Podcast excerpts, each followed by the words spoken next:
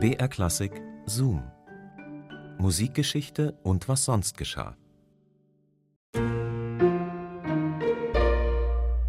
Popmusik und Klassik liegen meilenweit auseinander? Stimmt ja gar nicht. Aber erstmal hallo und herzlich willkommen zu unserem Podcast Zoom Musikgeschichte und was sonst geschah. Hier bekommt ihr skurrile Anekdoten und Geschichten aus der Welt der klassischen Musik.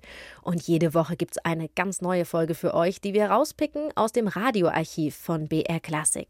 Ich bin Christine und heute geht es um Franz Liszt. Musikalisch betrachtet jetzt keine Popmusik, ganz klar, aber zwei Dinge hat Liszt mit der Popszene gemeinsam.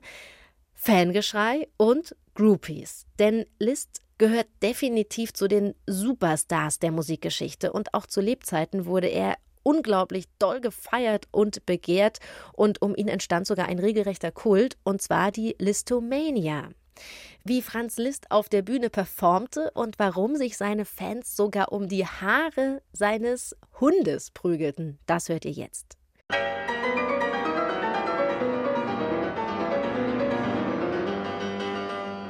Schulterlange, fliegende Haare waren sein Markenzeichen und zerbrochene Konzertflügel. Ein turbulenter, bisweilen cholerischer Demagoge, der alles fordert, alles. Und sei es die stabilste Konstruktion seines Klaviers, denn er ist durchaus in der Lage, ein solches an einem Abend in den Orkus zu befördern.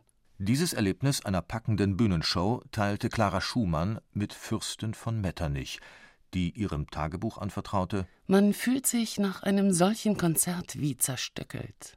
Die Rede ist von Franz Liszt, dem größten Virtuosen aller Zeiten. Er war der erste Pianist, der einen ganzen Abend alleine bestritt. Wenn er auftrat, gerieten selbst Leute vom Fach in Schwärmen.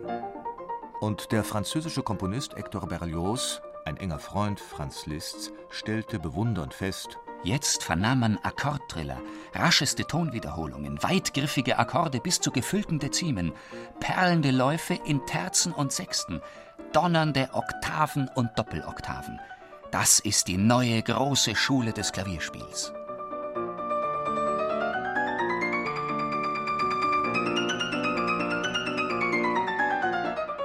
Diese Virtuosität verdankte Franz Liszt nicht nur einem außergewöhnlichen Talent, dahinter stand auch harte Arbeit. So schrieb er an einen Freund: Meine Finger arbeiten wie verdammte. Ich übe vier bis fünf Stunden. Terzen, Sechsten, Oktaven, Tremolos, Triller, Kadenzen etc. etc.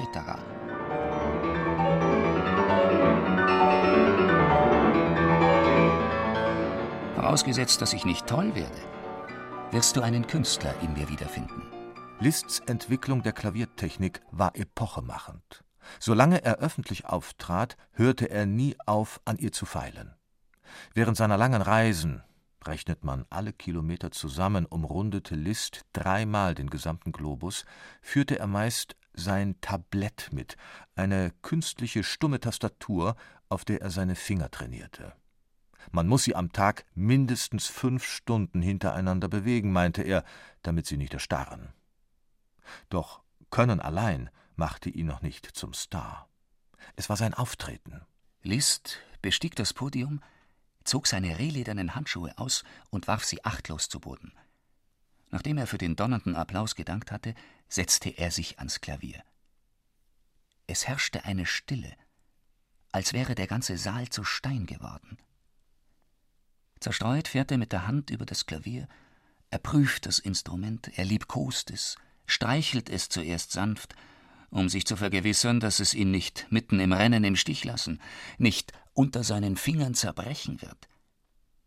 Dann wird er warm, lässt sich hinreißen und tobt darauf los ohne Mitleid. Der Aufschwung ist genommen, folge ihm wer kann.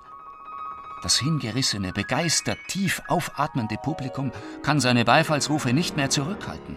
Man stampft fortdauernd mit den Füßen, das gibt ein anhaltend dumpfes Geräusch. Dazwischen einzelne Schreie, die unwillkürlich ausgestoßen werden. Flüsternd wird wieder Stille geboten.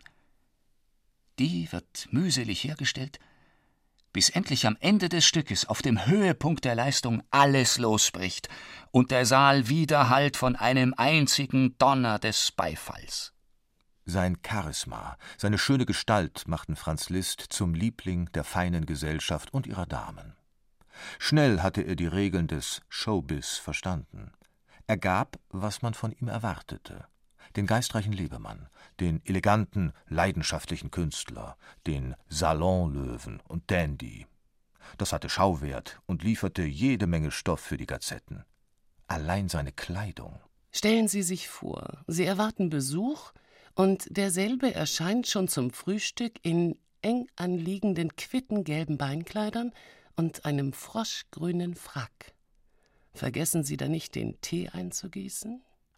Legende sind Liszts Affären. Die vor Eifersucht tobende Lola Montes musste er in einem Hotelzimmer einsperren. Gräfinnen und Fürstinnen legten ihm Herz und Reichtum zu Füßen. Um seine Person herrschte im 19. Jahrhundert eine wahre Hysterie, für die sich sogar ein Begriff fand, die Listomania. Frohlockende Souvenirhändler machten Riesenumsätze mit List-Schnupfdosen lilafarbene Listbonbons, Handschuhe mit Listbildnis. Liebeskranke Damen sammelten sogar seine Zigarettenstummel auf, um sie an ihrem Busen aufzubewahren. Die begehrteste Trophäe seiner weiblichen Fans aber war eine Locke des Maestro. Liszt fürchtete zu Recht um seine Haarpracht. Andererseits konnte er Frauen nur sehr schwer einen Wunsch abschlagen. Da kam ihm der rettende Gedanke. Er kaufte sich einen Hund. Dem schnitt er nach Bedarf eine Locke ab und überreichte sie galant der glücklich seufzenden Dame. Mit 37 hatte Liszt das Theater als Salon Amuseur und Possenreißer, wie er sich selber empfand, satt. Zum Schock aller Fans hängte er seine Virtuosenkarriere unwiderruflich an den Nagel, wurde Kapellmeister in Weimar und komponierte. Die Damen blieben ihm jedoch treu bis ins hohe Alter und seiner Haarpracht. Krass, wie berühmt Liz damals gewesen ist und das Ganze ohne TikTok oder Insta. Das war ein Zoom von Monika Muschler. Zoom Musikgeschichte und was sonst geschah gibt's immer samstags neu in der ARD Audiothek und überall, wo es Podcasts gibt. Und wenn ihr den Podcast abonniert, dann verpasst ihr keine Folge mehr. Und beim nächsten Mal geht es auch wieder um Gossip in der Musikgeschichte. Dann steht Frédéric Chopin im Mittelpunkt. Die Fürsorge Janes setzt schnell das Gerücht in die Welt, der Pianist könne sie heiraten. Aber Chopin vermisst eine gewisse Attraktivität. Sie ähnele ihm zu sehr. Und er stellt sich die Frage, wie soll man sich mit sich selbst küssen? Ja, eine wirklich gute Frage ob wir oder ob Chopin eine Antwort darauf kriegen. Wir werden es erfahren in unserer nächsten Folge. Bis dahin macht's gut. Eure Christine. BR Klassik präsentiert Kosmos Musik mit Susanna Randall. Wie erreicht ihr im Chor den absoluten Spitzenklang? Wie funktioniert gutes Einsingen? Und was hilft, wenn es ausgerechnet vom Konzert im Hals kratzt? Hallo, ich bin Susanna Randall und zurück mit der zweiten Staffel des Wissenspodcasts Kosmos Musik. Diesmal tauche ich tief ein in die Sphären des Singens. Ich singe in meiner Freizeit leidenschaftlich gerne, ob im Chor oder einfach unter der Dusche. Und als Wissenschaftlerin möchte ich verstehen, wie unsere Stimme eigentlich funktioniert, wie sie den Klang im Chor beeinflusst, aber auch, wie die Corona-Pandemie unser Verhältnis zum Singen verändert hat. Wenn auch ihr mehr über Singen wissen wollt, dann seid ihr bei diesem Podcast genau richtig. Kosmos Musik, Staffel 2, Chor Singen. Der Wissenspodcast von BR Klassik. Gibt's in der ARD Audiothek und überall, wo es Podcasts gibt.